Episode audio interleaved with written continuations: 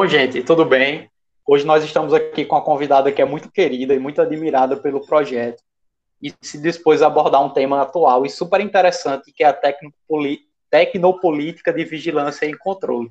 Desde já, nós agradecemos a Estela Aranha, que é advogada, especialista na área de direito digital, proteção de dados e privacidade, coordenadora adjunta do IBCCRI em Rio de Janeiro e presidente da Comissão de Proteção de Dados e Privacidade da OAB do Rio de Janeiro. É, mesmo com a agenda super lotada, Estela conseguiu um horáriozinho livre aqui para falar com a gente. É, Estela, basicamente, é, dentre esse tema, né, que por si só é bem interessante, é, uma das coisas que mais me incomodam e que chamam minha atenção é que durante muito tempo a gente encarou alguns aspectos da tecnologia como características futuristas é, que até produziram algumas é, produções culturais naquela época, né, caracterizadas como distopia. E dentre elas a gente tem Black Mirror, é, 1984 e tantas outras. E hoje, com a aprovação da Lei Geral de Proteção de Dados, como é que esse mecanismo, esse mecanismo legal, ele poderia é, nos ajudar a tutelar a nossa intimidade? Olá, bo, bom dia ou boa tarde, não sei que hora vocês estão ouvindo, todos os ouvintes, é o Luiz Cláudio, Mariana, muito prazer enorme estar com vocês. É, enfim, a gente é, é, um, é um, uma questão aí longa e complexa, né? Mas é, a gente falando um pouco é, de, de, vários assuntos, entre eles a vigilância né, e a proteção de dados. É, de certo modo, a Lei Geral de Proteção de Dados foi um instrumento é, que as é, jurídico que a, a comunidade, enfim, é, jurídica entendeu que é uma forma de proteção do, do uso dos dados pessoais dos cidadãos. Né? Eu vou, vou falar um pouquinho de, da Lei Geral de Proteção de Dados, como é que ela chegou até aqui, e para a gente entender que ela é um instrumento muito importante, muito bem-vindo para o controle dessas questões, mas também é, por si só também não resolve tudo nem é o suficiente, né? Também tem suas limitações. Né? A Lei Geral de Proteção de Dados, o que, que ela protege? Né? Ela protege. É, quando a gente fala de privacidade, privacidade clássica, aquela que está garantida na Constituição, a gente está falando mais de um direito passivo, de o Estado não intervir na nossa esfera individual de ele não entrar no nosso domicílio, dele não ter acesso ao, nosso, ao conteúdo das nossas comunicações, ao conteúdo na, da nossa correspondência, porque isso é necessário para o desenvolvimento da autonomia do ser humano, né? A, a, proteção de dados, na verdade, ela não, não é estritamente a privacidade, porque ela não é um, ela, primeiro que ela, a gente fala, né, que a gente, ela não é um direito passivo, ao contrário, é um direito ativo. Na verdade, o que, que ela faz? É, ela cria mecanismos, o que a gente chama que ela é uma lei procedimental. Ela cria mecanismos para que os dados pessoais que estão aí em toda parte, a gente vai falar um pouquinho mais sobre isso, eles possam ser usados, possam ser usados pela empresa ou até pelo governo, mas com limites, com limites esses que não invadam é, a autonomia é, da, e o desenvolvimento da personalidade. Então, ele é mais um, é, um direito mais ativo. Você tem que tomar certas atitudes, certas providências para que esse direito, é, para que possam ser usados os dados, a tecnologia se desenvolva, a gente é, tem o lado bom do, da utilização dos dados, porque a gente não pode ter uma visão ludista que usar os dados é ruim, não. Tem desenvolvimento de ciência, da, de é, da medicina, de um monte de coisas boas, né? Que a gente chama data for good, inclusive da nossa comodidade. Às vezes, para a gente, para a melhor experiência nossa, como consumidor, como usuário do serviço, é bom ter alguns dados. Agora, a gente tem que saber quais dados estão sendo dados, para quem está sendo usado, quem pode usar, para que finalidade, em que período ele pode ser usado, e, eventualmente, a gente pode retirar o uso é, é, o direito do uso desses nossos dados pessoais, né? Então é uma, essa série de limitações que a lei traz. É, esse direito ele surgiu é, começou a ser discutido, obviamente, com, com o surgimento da informática, porque a gente está falando, quando a gente fala de uso de dados pessoais, a gente está falando do uso de dados massivos, de big data, que formam um profile. O profile é assim, você junta diversos dados de uma pessoa, diversas características que forma é, é, é isso, né? Então, é, ele surgiu, começou a ser discutido na Alemanha. Em 1983, o Tribunal Constitucional Alemão criou, é, na, dentro de, trouxe para dentro do direito essa proteção aos dados pessoais, que ele chama de direito de autodeterminação informativa, que ele resguarda esse conjunto de dados, né? É, e depois, enfim, teve todo um desenvolvimento de, desse direito, tanto na Alemanha quanto no resto da Europa e até que ela virou uma diretiva europeia, virou um direito fundamental nos anos 2000, a proteção de dados, ela está na Carta dos Direitos Fundamentais da Europa, e depois houve uma diretiva europeia que avançou para a GDPR, que é uma lei geral de toda a Europa, né? E a gente, aqui no Brasil, há 10 anos começou também a discutir essa lei, mais ou menos na época que se discutiu o Marco Civil da Internet. Mas ela acabou ficando aí um pouquinho parada, e o Marco Civil avançou um pouquinho mais rápido, é, mas a gente, é, toda a base do, da nossa Lei Geral de Proteção de Dados vem dessa legislação europeia e desse marco que é o direito à autodeterminação informativa, que é justamente isso, você, a pessoa, poder decidir para se os dados são usados e para quem, o que, que se faz, né?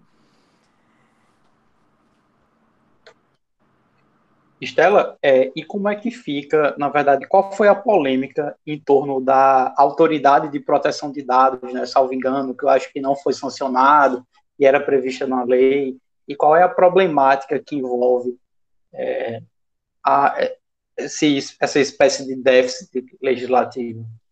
É, na verdade, ela não entrou junto com a lei, é, porque, por causa de uma questão procedimental, porque era criação de despesa e era necessário ser iniciativa do executivo, então ela foi vetada, mas depois houve uma medida provisória que criou essa autoridade e ela foi sancionada e, e ela é, foi aprovada, a medida provisória foi sancionada. Então, hoje, legalmente, existe a estrutura da autoridade, que seria o órgão administrativo, como uma espécie de agência a única questão é que, quando ela tinha sido prevista na lei, tinha uma certa autonomia prevista para ela, e ela virou um órgão governamental sem essa autonomia, a princípio, legalmente, e ela existe no papel. Agora, o que falta para ela existir de fato é criá-la, né? Criar estrutura dela, física, burocrática, é, nomear as pessoas, ter concurso, etc., e criar sua diretoria, sua estrutura. Então, para isso, é necessário que, o, que a presidência da República nomeie seus diretores, nomeie as indicações dos conselheiros, e, essa, e essa, essas nomeações de diretoria de agência passam pelo Congresso. Acontece que está tendo uma crise eh, política, né, como todos sabem, e o Congresso há muitos meses não, não, não, não aceita nenhuma nomeação de diretoria de agência. Então, tem uma fila enorme né, de, de nomeações. Ah, não, não que a autoridade, para a autoridade de proteção de dados, esteja nessa fila, porque ela sequer foi mandada, esses nomes não foram mandados ainda para aprovação no Congresso. E ela seja criada e estruturada. É, qual que é o papel fundamental dessa agência? Primeiro é regulamentar a Lei Geral de Proteção de Dados, e isso é uma coisa que quanto antes se comece a fazer melhor, porque é um processo bem trabalhoso. É assim, então não acho que a agência vai surgir, vai estar tá, vai regulamentar, demora mais ou menos um é, pelo que eu conheço de processo de agência, tem que abrir audiência pública, consulta pública e montar, e a diretoria tem que votar. Você vai demorar pelo menos um ano para você ter uma regulação robusta aí das necessidades do que tem diversos pontos, dezenas de pontos na lei geral que precisam de regulamentação. E ela também é autoridade coatora que poderá é, é, colocar multas no sentido administrativo da lei, né? Que cria. Isso não impede, obviamente, que o judiciário trabalhe com questões relacionadas, por exemplo, direitos coletivos ou direito do consumidor. E, inclusive, antes da vigência da lei, isso daí já está acontecendo. Algumas baseadas no próprio Código de Defesa do Consumidor, algumas erroneamente baseadas na LGPD, porque se ela não está em vigor, não tem como você aplicar uma lei que não está em vigor. Mas, enfim. É... Então existe esta também essa questão aí que, é fora da agência, fora da autoridade administrativa, da possibilidade de, de, enfim, de se discutir judicialmente questões ligadas à proteção de dados, seja por responsabilidade civil, seja por código, é, questões de consumeristas, ou outras questões ligadas à tutela de direito coletivo, enfim, de vazamento, enfim, isso é possível. Estela, é, e com a, com a questão do Covid, né, o, o Ministério, na verdade, o governo editou uma medida provisória que lançou um, um debate muito interessante sobre qual seria o, o, limite de acesso aos dados, né, salvo engano, essa questão da geolocalização, que provocou uma, uma polêmica é, juridicamente bem interessante, né, apesar de um pouco assustadora. E aí, salvo engano, apesar dessa medida ter sido revista né, posteriormente, quais seriam os limites assim para para acessar esses dados, a Lei Geral de Proteção de Dados ela traria é, estándares de, bem definidos quanto a isso?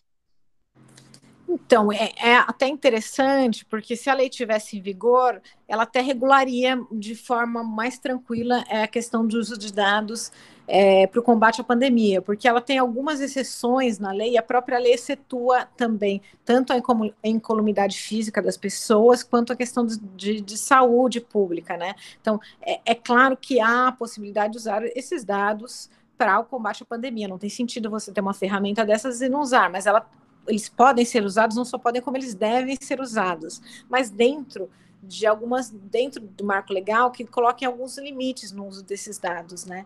É, e esses limites são, a, a, assim, a primeira questão é, é a finalidade. Se você usa os dados para o combate à pandemia, você não pode recolher esses dados e depois usar para outra finalidade.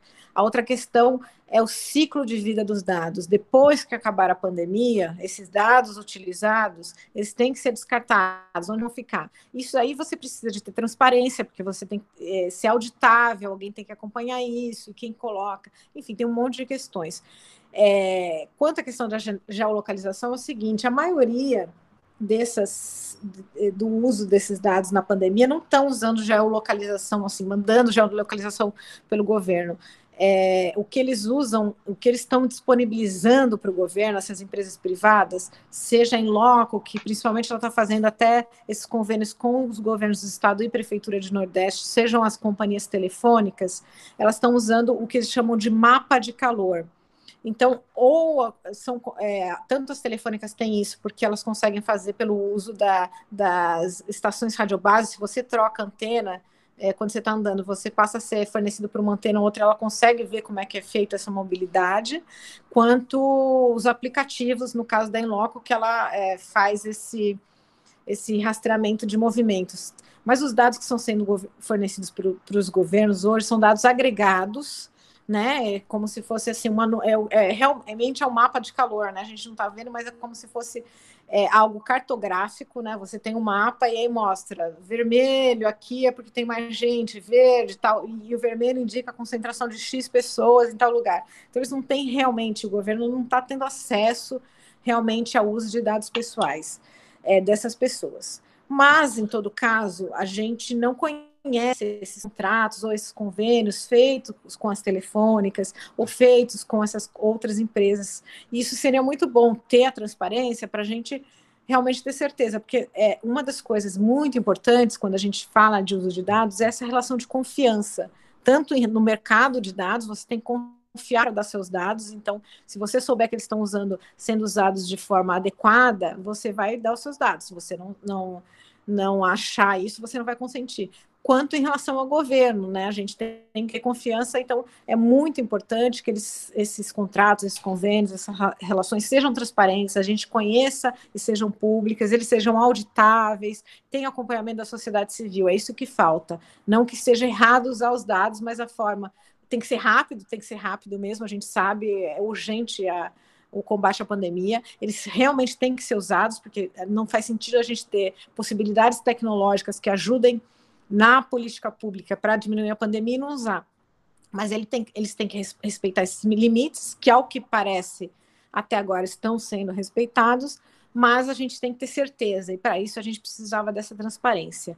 Agora, uma outra coisa que está sendo discutida na maioria dos outros países, que é uma coisa mais individualizada, que é o rastreamento de contato, né? o, o contact tracing que eles for, esses, essas questões de rastreamento de contato foram usadas com sucesso em alguns países, é, não nenhuma com sucesso absoluto, que é o seguinte: cada aparelho de celular ele seja localizado de alguma forma e que em contato com outro aparelho você sabe que essa pessoa teve contato com outro aparelho. Então ela sabe com quem você teve contato, onde, por que período esses aplicativos têm de, de, centenas, né, já, né, de, de, cada estado cada estado, cada país um, dentro de alguns países tem, tem vários, por exemplo, nos Estados Unidos, cada estado estava desenvolvendo um, na Europa tem desenvolvimento de vários, né, a Inglaterra estava muito na frente, mas agora falou que só vai lançar o aplicativo dela de 1 de junho.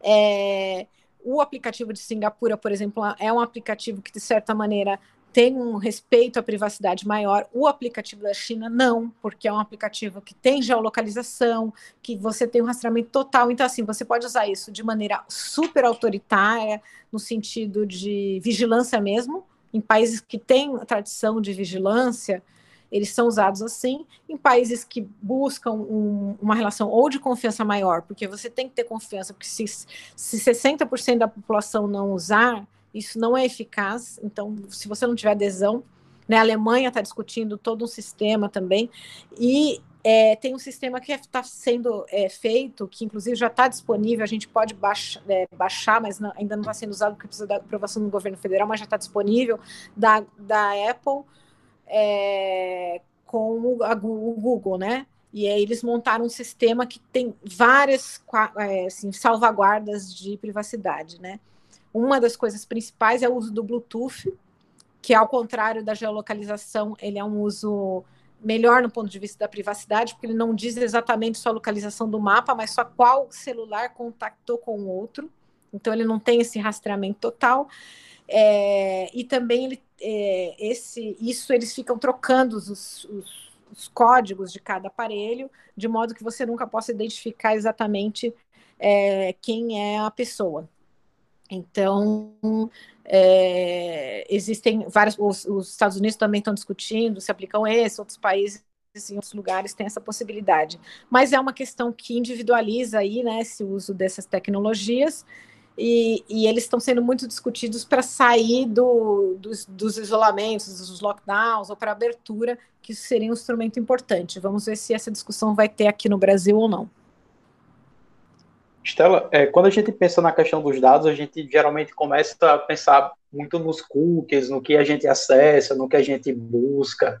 É, inclusive, é particularmente assustador ver como às vezes o Google ele fica é, sugerindo produtos que a gente tem procurado, enfim, livros. É, mas seria possível também compartilhar dados genéticos e armazenar isso? Como é que ocorre essa essa relação? Alguma disciplina, alguma, alguma cautela maior por parte do Estado, porque pode envolver toda uma cadeia de custódia que é extremamente necessária, né? Dados genéticos, pois é, uma questão, né? Porque a gente tem essa, essa previsão, né, de que todo mundo que entra no sistema prisional teria que, que ter essa. Isso é muito complicado, né? Eu acho que tem aí uma questão porque assim, né, obviamente que não, não é de livre consentimento, né, se você está dentro do sistema, você tem que aceitar, então não existe essa, essa, essa questão. É, é muito complicado, acho que é uma questão que tem que se discutir, é, pra, pela Lei Geral de Proteção de Dados e Privacidade, os dados relativos à saúde são dados sensíveis, e por serem dados sensíveis, tem uma proteção especial, né, é, dados biométricos, dados genéticos, tem que ter uma preocupação maior, tanto de, de recolhimento para o banco de dados, quanto pela, pela finalidade, é, quanto para o seu uso. Tem toda uma questão aí também de direito penal e de constitucional, de garantia individual, que é ninguém é obrigado a fazer prova contra si mesmo. Né? Então, como é que você obriga alguém a recolher seus dados genéticos para ficar num sistema dentro do sistema punitivo? Então, assim, tem questões aí de liberdades e garantias individuais muito preocupantes nessa questão de, de dados genéticos e a utilização desses bancos de, de, dados genéticos do Estado, em especial do sistema carcerário, na questão punitiva é, do Estado. Então, é um, é um belo debate aí a ser feito e E acho que é, é super importante é, conversar. Estela, é, inclusive, é, dando uma lida, né, rapidamente ali sobre o tema, eu vi que teve essa questão da vacácio legis, né, da Lei Geral de Proteção de Dados. E como seria possível explicar assim esse jogo político que postergou a vigência da lei para quem não acompanhou de perto o debate? Seria uma uma espécie de incapacidade das empresas e do Estado em lidar com essas, informa essas informações, esses dados, ou seria muito mais é, uma questão de influência realmente política no sentido estrito? Enfim, eu acho que assim parte das empresas maiores estão se adequando, inclusive quem trabalha, quem é fornecedor das maiores empresas está tá vendo uma pressão do mercado para se adequar, até porque você já tem a Europa, tem a lei da Califórnia que é de consumidor, você tem o mundo inteiro se adequando. Então, quem é multinacional meio que já todo todo mundo já tem que se adequar com outras leis de privacidade do mundo. Tem a questão reputacional que as, as empresas trabalham com dados é, tem que ter uma reputação de que tem essa produção de dados. Então, a maioria das empresas, eu acho até de, inclusive que você via até o, o, as empresas de e-commerce, por exemplo, e de tecnologia apoiar, aqui fizeram uma carta para o Congresso apoiando o início da vigência, justamente porque para elas é importante ter parâmetros. Se você fica adiando a lei, se de repente muda a lei, aí você pega e se adequa todo aos parâmetros dessa atual lei, aí não entra em vigor, e aí muda, e aí como é que é? Até porque hoje o que a gente tem disponível é o Marco Civil da Internet, cuja única base legal de tratamento de dados é o consentimento, e a Lei Geral de Proteção de Dados tem 10 possibilidades de tratamento de dados, então ela é mais flexível para o desenvolvimento do negócio, dos negócios e da economia na área de dados, tendo seus parâmetros, né? Aí o que aconteceu é uma pressão do executivo. Pode imagino que por algum também setor econômico possa estar pressionando, mas tá, e o próprio poder público também que tem a dificuldade, né, de se adequar, ainda mais agora que a gente está com, com, essa crise aí, que a gente vai ter uma crise econômica e que vai afetar muitos cofres, cofres públicos, mas, enfim, essa lei já estava para entrar em vigor há muito tempo e também não tinha começado a se adequar. Então a gente tem essa questão é, é tem é, de insegurança jurídica que é a pior coisa, né? Eu acho que a pior coisa para a gente falar é a questão da insegurança jurídica, né? Que é a medida provisória que prevê somente para maio de 2021 o início da vigência e, e um projeto de lei que, é, como foi aprovado no Senado e foi ontem, hoje, hoje para sanção do presidencial, acho que foi ontem, tem 10 dias, né, para sanção, é, que prevê que a lei vai entrar em vigor é, agora, como previsto originalmente em agosto desse ano, e as sanções somente para agosto do ano que vem.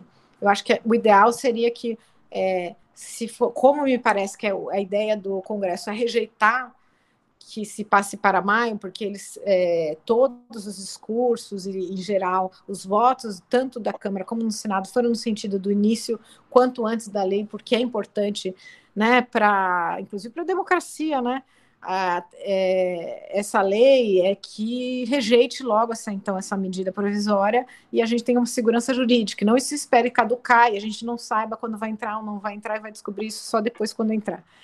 É, a insegurança jurídica é muito ruim, mas vamos ver o que, que vai acontecer. Mas é o que é também importante lembrar é que a lei é, ela tem um monte de regras, um monte de dados, mas também a gente não, nunca pode colocar na agência, na lei e tal, o, o é, vamos lá, é, vai resolver todos os problemas, porque não, a gente tem um monte de coisa para fazer, né? E essa questão de vigilância, eu acho, como no 11, assim, a questão de vigilância já existia, sempre existiu, após o 11 de setembro, ela cresceu muito, né?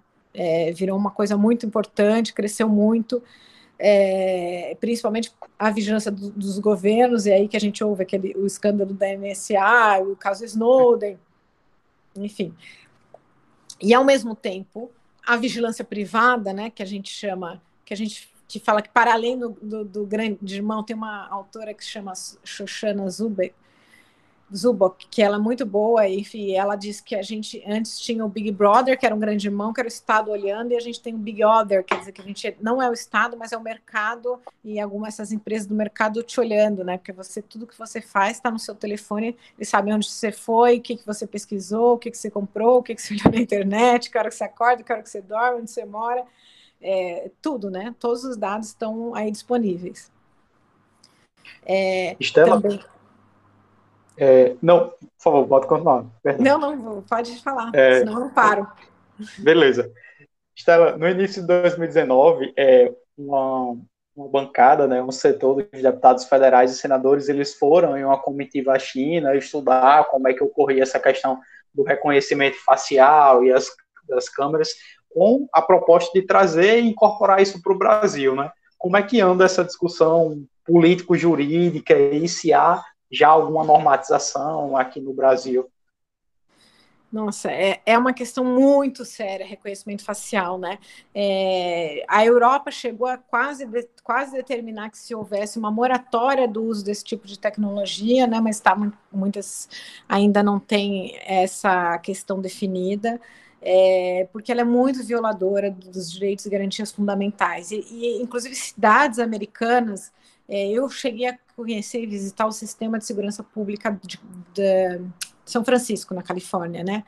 E é uma cidade que toda a segurança pública é feita por câmeras, basicamente por câmeras. Você tem aquele, alguns centros, né, que você, tipo como se fosse um quartel aqui, né, que você fica concentrado ao polici policiamento, que eles ficam lá e é tudo vigiado. Tem um ou outro carro que faz uma ronda ostensiva, mas pelas câmera, câmeras, se vê qualquer movimento diferente, tal, eles mandam para aquele lugar aquela fiscalização. Eles têm aquele é, spot, spotted shot, que é se, se, tem um tiro, eles têm um negócio que ouve o barulho do tiro, grava e, e, mostra o tipo de arma, o tipo onde foi, e daí liga a câmera. Eles têm uma série de tecnologias de controle com câmeras. Mesmo assim, eles vedaram o uso de reconhecimento facial porque é uma evasão à privacidade muito grande. Porque você imagina você sair na rua e tem uma câmera e algum lugar é o monitor de quem está controlando a câmera, sabe lá quem sabe quem você é.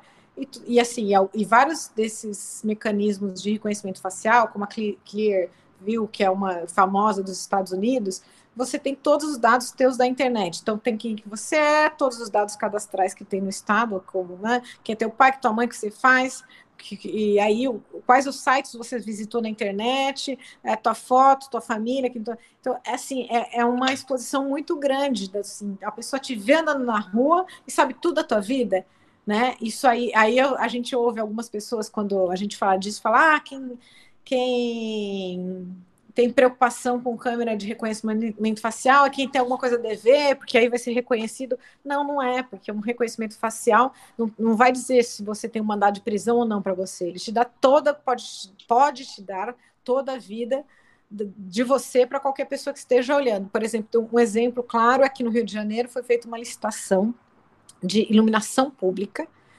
e a, e na licitação previu que nesses postes de iluminação pública, que é uma licitação feita da, pela Rio Luz, que é um órgão da Secretaria de Obras da Prefeitura do município do Rio, então olha quem está no controle, né? Quer dizer, um órgão municipal que não tem essa finalidade, que não tem objetivo de segurança pública tal, essas câmeras de reconhecimento facial. Imagina como é que é a gestão disso, entendeu? É, é muito complicado, é uma evasão muito grande de privacidade. Tem projetos modelos, né? tem aí, a gente sabe que tem alguns estados do Nordeste, municípios do Nordeste que usam em algumas. É, o estado de São Paulo, em alguns lugares, também usam, aqui no Rio de Janeiro, em estádio, a gente tem alguma coisa, mas é uma tecnologia do, com impacto muito grande na privacidade das pessoas e nos direitos fundamentais. Tem que ser estudado com muita calma, inclusive que a gente nem conhece o Estado, a gente sabe que isso tem uso intensivo, por exemplo, na China, e, e é assim, não só usado para perseguir oponentes políticos, isso é assim, o que mais se fala, mas assim, teve um caso até que eu trago aqui que, por exemplo, é um controle total que a prefeitura expôs é, os cidadãos que estavam, que saíam na rua de pijamas e colocou no site, ó, oh, fulano estava na rua de pijama, reconhecimento facial, é fulano e ela tal, e ela é uma pessoa que atenta contra a ordem pública porque não, não, não veste roupas apropriadas para sair na rua. Tiveram que tirar, obviamente, isso do, do site, mas assim, chega a ser controle total da vida do cidadão.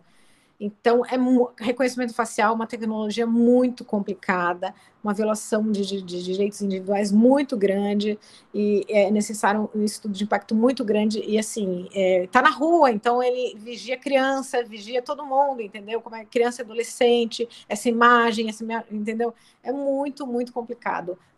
É, o metrô tentou, né, de São Paulo, tentou é, instalar essa informação judicial e isso daí é, chegou a, a barrar é, de alguma forma, com pedidos de informação e tudo nessa licitação, mas é, a gente tem que ter, eu acho, inclusive, uma, uma regulamentação é, federal quanto a isso, né? Hoje no Congresso, porque é o seguinte, a Lei Geral de Proteção de Dados, ela prevê que segurança pública está excluída do, do, do, dos requisitos da lei, tirando seus princípios, né, que são aplicáveis a tudo, né, ela teria uma, terá uma lei específica. Essa lei específica ainda não existe. O Congresso montou um comitê para fazer é, um projeto de lei que vai regular a questão de segurança pública. Ele estava trabalhando, inclusive, no, um, antes de iniciar a quarentena aqui no Rio, até teria uma sessão. Eu até estava com passagem para Brasília para acompanhar uma sessão que os especialistas iam debater e tudo, mas ela foi cancelada, esse debate público, e a comissão ainda está com os trabalhos parados. Ela foi renovada por mais um período, e mas ainda não, não saiu nada. Então, assim, é, urge, é, assim, quanto, quanto antes, a regulamentação é, da proteção de dados pessoais para a questão de segurança pública, porque aí você tem questões de investigação, investigações de crimes financeiros, e tem um monte de coisa envolvida. E também a segurança ostensiva e essa história de reconhecimento facial. Né? Precisa ter uma, uma coisa é, é, que leve em conta aí o Brasil inteiro e que tenha assim muito cuidado para se usar esse tipo de tecnologia, dado o tamanho da exposição e da invasão de privacidade que é isso.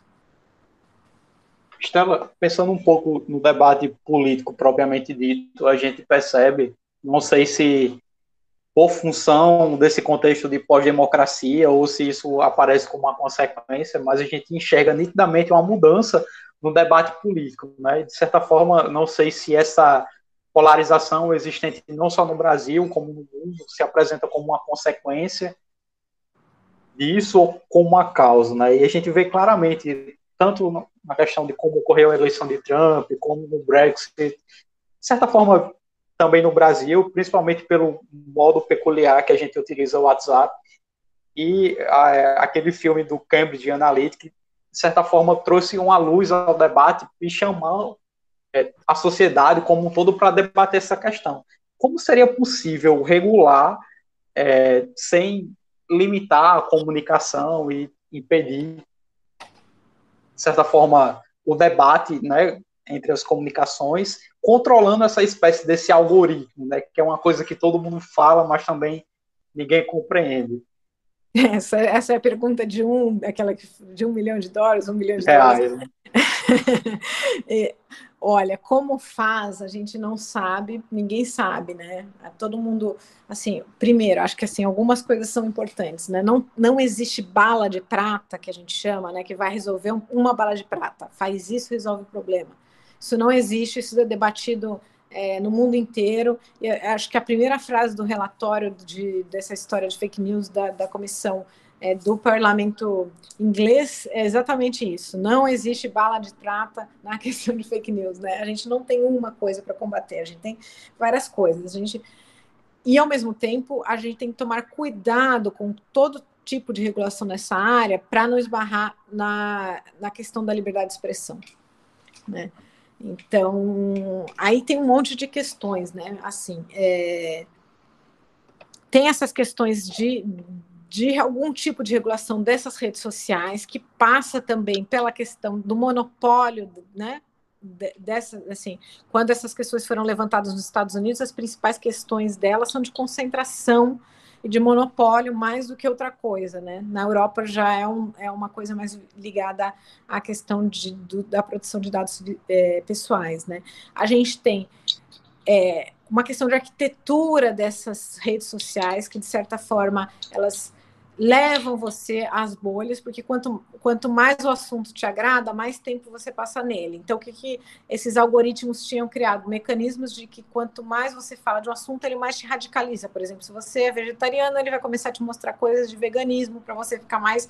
É, é, vai aumentando lá as suas coisas. Isso é uma coisa que esses algoritmos colocaram. Nas empresas perceberam, algumas atitudes foram tomadas. O próprio Twitter mudou o algoritmo dele de forma a mostrar sempre, de alguma forma, uma visão é, oposta da tua, para você ter o outro lado da visão. A gente não sabe como é que foi o resultado dessa política. O YouTube é, começou alguma coisa de é, limitar conteúdos extremistas, mas a gente sabe que hoje o YouTube é o maior celeiro de, de é, desinformação, fake news e extremismo, né? Tem muita coisa circulando e é uma coisa que, tem, que, a gente não fala muito, que a gente fala muito do WhatsApp, do Facebook, mas não fala muito do YouTube. Uhum.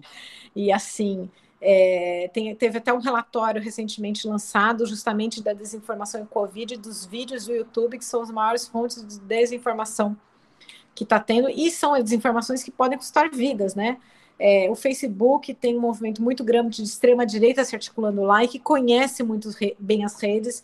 E, e aí o Facebook cria filtros e eles conseguem burlar filtros, né? Até essa questão do Covid, esses movimentos contra a quarentena, é, majoritariamente se juntaram com os movimentos anti-vacina vacina e a gravidade disso, o movimento anti-vacina e o momento de Covid, eles estão juntos, criando conteúdos né, para o Facebook, e só que como eles têm muita expertise de anos de trabalhar nas redes, eles conseguem burlar todos os filtros colocados de desinformação, porque você veja bem, nas redes sociais, na política, elas são mais recuadas no sentido de pôr filtros, inclusive de fake news e tal na política né? Eles até colocam alguns avisos de que aquilo pode ser uma fake news ou que é uma fake news quando checado pelas agências, né? Mas eles não, não, não retiram conteúdo, ao contrário da coisa da Covid, que elas estão retirando conteúdo, estão sendo mais diligentes nesse ponto. Mas aí se percebeu, por exemplo, nos Estados Unidos, que esses movimentos de extrema direita juntados com o movimento de anti-vacina, imagina turma, é, eles estão conseguindo burlar esses filtros automáticos aí, conseguindo passar a mensagem deles. E tem um WhatsApp também que a gente tem um uso que é nosso brasileiro e parece que só a Índia também usa assim, que é até anti é, né? Porque ele, o WhatsApp foi desenhado para ter uma comunicação meio de ponta a ponta entre duas pessoas, não para ser uma rede social, inclusive porque ele tem criptografia, é para uma conversa privada. E no Brasil o WhatsApp virou a maior rede social praticamente, né? Todo mundo usa para grupos, né? E é incrível como brasileiro, né? É, é incrível como brasileiro. É, é uma, uma socializar. Então, a gente tem menos essa questão é, dessa, da, do WhatsApp. Agora tem a, a, questão que eles têm mais forte é a história de compartilhamento, né? Que eles estão limitando. Mas a gente tem menos esse estudo porque realmente é uma coisa muito brasileira e parece que nas eleições da Índia também tiveram uma questão muito forte de fake news tal, que não é um problema grave nos Estados Unidos, na Europa, o WhatsApp, são as outras redes. Mas assim, é, a gente tem que saber como a gente não limita e não cria é, é, empecilhos para a liberdade de expressão. Ao mesmo tempo, essa autorregulação da rede a gente fica sempre assim ressabiado, porque assim, a gente dá total poder ao Facebook, ao Instagram, né, para retirar conteúdos que eles acham que, que não sejam pertinentes. Então, é, ah, um dia a gente apoia que ele retire aquele conteúdo contra que atrapalha a saúde pública, mas daqui a pouco ele vai retirar o quê, né? O que, que ele vai assim, quem tem o poder de dizer o que pode e o que não pode circular? Quer dizer, daqui a pouco só vai falar o que o Instagram quer que fale, só vai falar o que o Facebook quer que fale. Então é muito complicado essa questão de retirada de conteúdo também de rede, né? Tem a questão desse monopólio todo deles, né? De, de que você não tem como sair de, dessas redes, porque você não você não é interoperável, você não consegue pegar todas as suas informações de lá e passar para outra rede, nem existe, enfim. É super complicado, enfim, tem um milhão de coisas e de questões é, que tem que ser trabalhadas, desde agência de, de de checagem e principalmente tentar fazer uma educação das pessoas para o que é fake news, porque é geral, não é um, um grupo, um partido, um lado, é, é super geral. E, inclusive, eu tenho grupos de advogados super bem formados, etc., que você. E daqui a pouco vai um ou outro e passa uma corrente de fake news lá, e às vezes com a melhor das intenções, inclusive, às vezes boas intenções, às vezes coisas que você até então concordam, mas é aquela mensagem que você não sabe quem mandou, que você não tem uma fonte confiável para checar se ela é verdade ou não. É, por exemplo, ah, a prevenção da Covid, manda um negócio, ah, o médico tal, não sei onde falou, você não tem como checar, você não tem uma fonte confiável, você tem um link para uma fonte confiável, quer dizer, da onde está vindo essa informação? Isso é o maior meio de disseminar fake news, ou aqueles áudios lá que falam, ah, o médico do hospital tal, e conta aquele áudio e você não tem como checar e não sabe, enfim. É super, super difícil e essas coisas viralizam, né? Então a gente tem que pensar nisso e como se, como se responsabilizar também né, tanto na questão política quanto né, no dia a dia também, de, de, reputações, honra, ofensas, etc., por meio de, de fake news aí que tem nessas redes. Estela, com essa questão dessa ebulição dos dados, né, e até muito pela reprodução do mantra que os dados são o novo petróleo, além da ebulição do mercado, você também atrai parte da advocacia para tra trabalhar nesse nicho, né? E como se possível, assim, como é que você poderia é, orientar esses advogados que estão ou se especializando nessa área ou por uma questão de mercado propriamente dita, estão tendo ações desse tipo? Qual seria um caminho assim para começar a tatear no, totalmente novo? Então, é, é, é, é, o clichê, uns anos atrás, todas as apresentações de, sobre dados dizia, né, os dados são o novo petróleo, porque realmente as empresas que hoje têm maior valor, tanto de marca quanto na Bolsa de Valores, são as empresas que trabalham justamente com a prospecção, é, né, o, o, uso e a monetização dos dados pessoais, né? Então, se você está todo mundo monetizando esses dados pessoais e, e, e ganhando, né?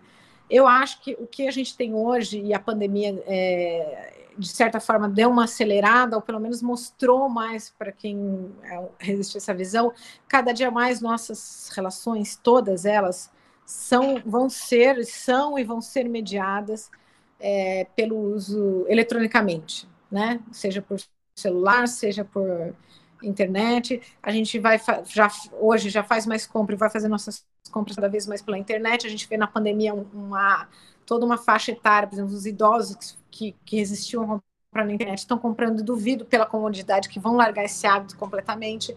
Então, as relações de consumo pela internet tendem a aumentar, relações de trabalho pela internet, hoje teletrabalho, home office tal, cada vez mais. As relações de ensino também, né? Claro que a gente não vai ter todo o ensino migrado pela internet, mas vai aumentar muito tanto os cursos, etc., quanto essa questão de que, por exemplo, até achar vacina, a gente não sabe quantas vezes vai abrir ou fechar, e cada dia mais tem tende, tem chances de ter outro tipo de situações como essa.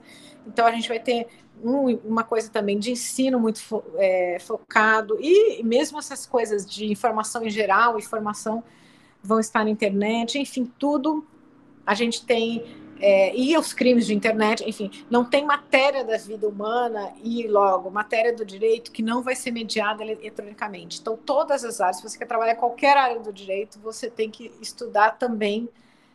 É, hoje não, eu não acho que nem deve ter uma direito de internet, porque ela tem em tudo, né? Ela tem no anticoncorrencial, ela tem, você vai ter a questão da internet ou, ou de outros meios aí de eletrônicos nós tendemos ainda a ter um aprofundamento quando chegar ao 5G, que é a internet muito mais rápida e tem poder de resposta. Por exemplo, você vai poder operar de outra cidade um robô, um robô que opera, né? Que a gente tem hoje máquinas e robôs que fazem operações mesmo.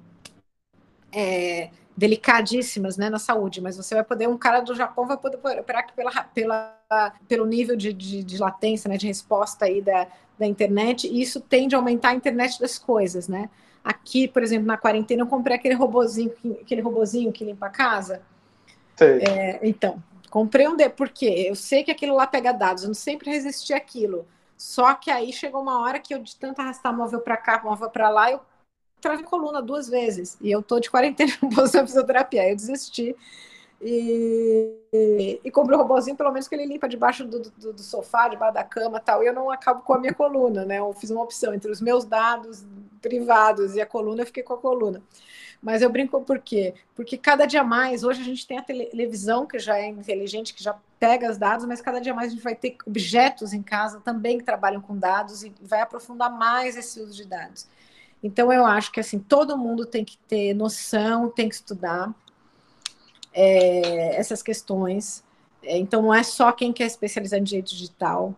É, a outra coisa é, é uma coisa muito dinâmica. Cada semana temos uma novidade. Então, um eu brinco, principal questão é a gente tem que aprender a aprender.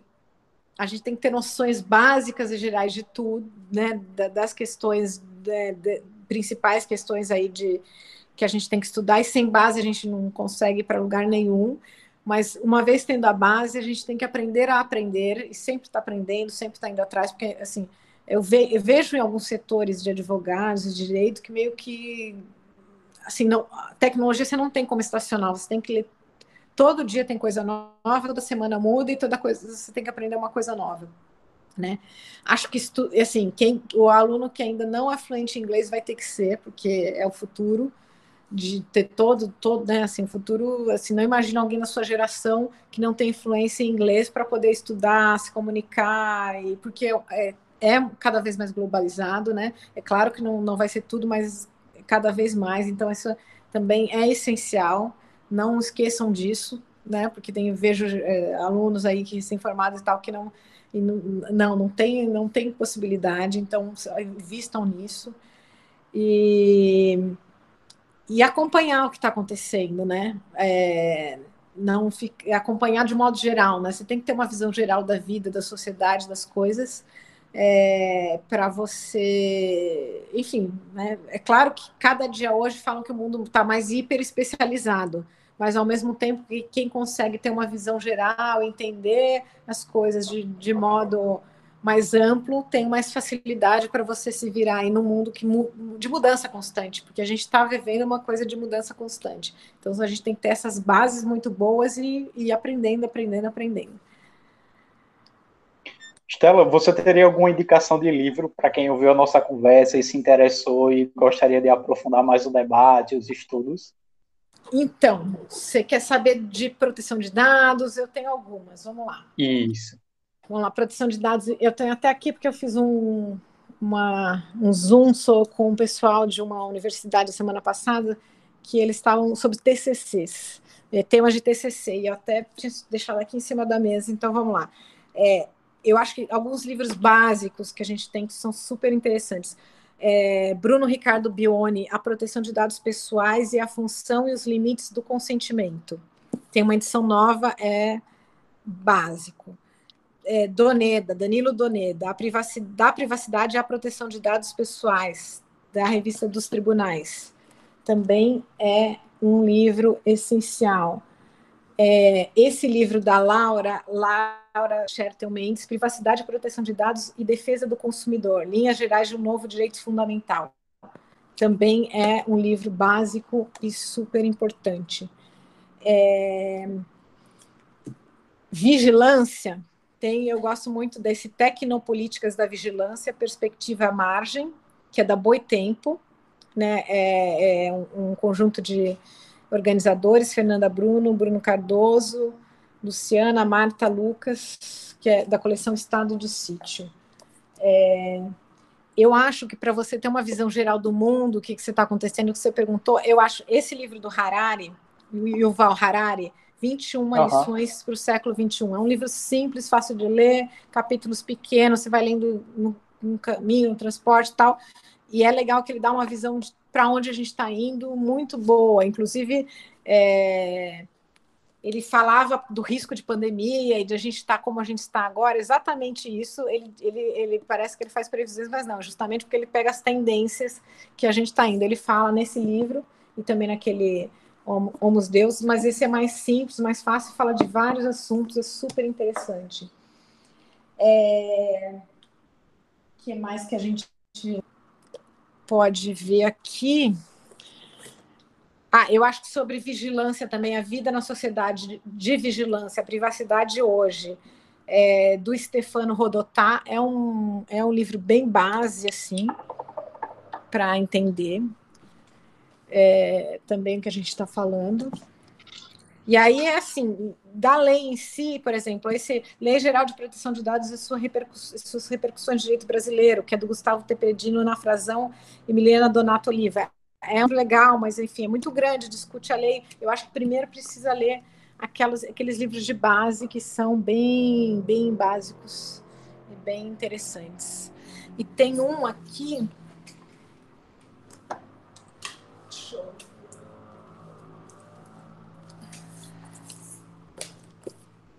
Ah, tem um, um, livro sobre Big Data, do Rodrigo Dias Pinho, de Pinho Gomes, também é um estudioso.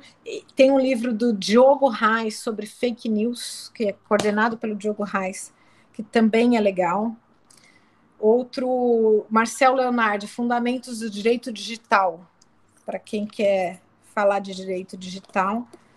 Enfim, também é, é legal. Ah, gente, tem tanta coisa, é, é muito. Mas eu acho que esses daqui dão dão uma base já dessas coisas que a gente está falando. Estela, muito obrigado. Em nome do Capitólio, eu gostaria de agradecer pela sua participação, você ter despendido esse tempo muito especial para a gente na sexta-feira. Eu tenho certeza que esse nosso debate aqui foi muito proveitoso e que nossos seguidores é, vão adorar. Então, gostaria de realmente assim, agradecer de coração pela sua disponibilidade. Gostaria de deixar um recado aqui para todos os nossos seguidores que acompanham as nossas redes sociais, no Instagram, arroba e o site www.capitolio.org. Sempre que a gente tiver alguma novidade, que sempre a gente que a gente divulgar outras iniciativas e outros episódios, a gente vai também postar lá. Tá ótimo. Então, depois me manda. Muito obrigada. Adorei conversar com a Mariana, com o Luiz Cláudio. Foi ótimo. Estou sempre à disposição de vocês aqui para o que a gente quiser conversar. E, enfim, tem um monte de questões aí relacionadas a cada uma dessas disciplinas do direito, né? Hoje eu, hoje, eu, hoje eu fiz uma live sobre proteção de dados e privacidade no escritório de advocacia. E aí me chamaram agora amanhã para fazer uma sobre direito criminal. Então, assim, é, a gente fez uma de vigilância do IBCCRIM na segunda. Então, assim, é isso, todas as áreas do direito têm a ver com esse tema. Então, não, não deixem de, de ler, estudar e ver tudo que está acontecendo no mundo e também a importância disso para a democracia e, do país. Né? Não é uma questão de proteção de dados, não é uma questão só de, não é de direito individual e de privacidade do indivíduo, é uma questão para constituir é, aí manter a democracia de um país, a livre escolha de, de, seus governantes, isso é muito importante esse tema, não é um tema é, que diz jeito ao indivíduo, mas à coletividade.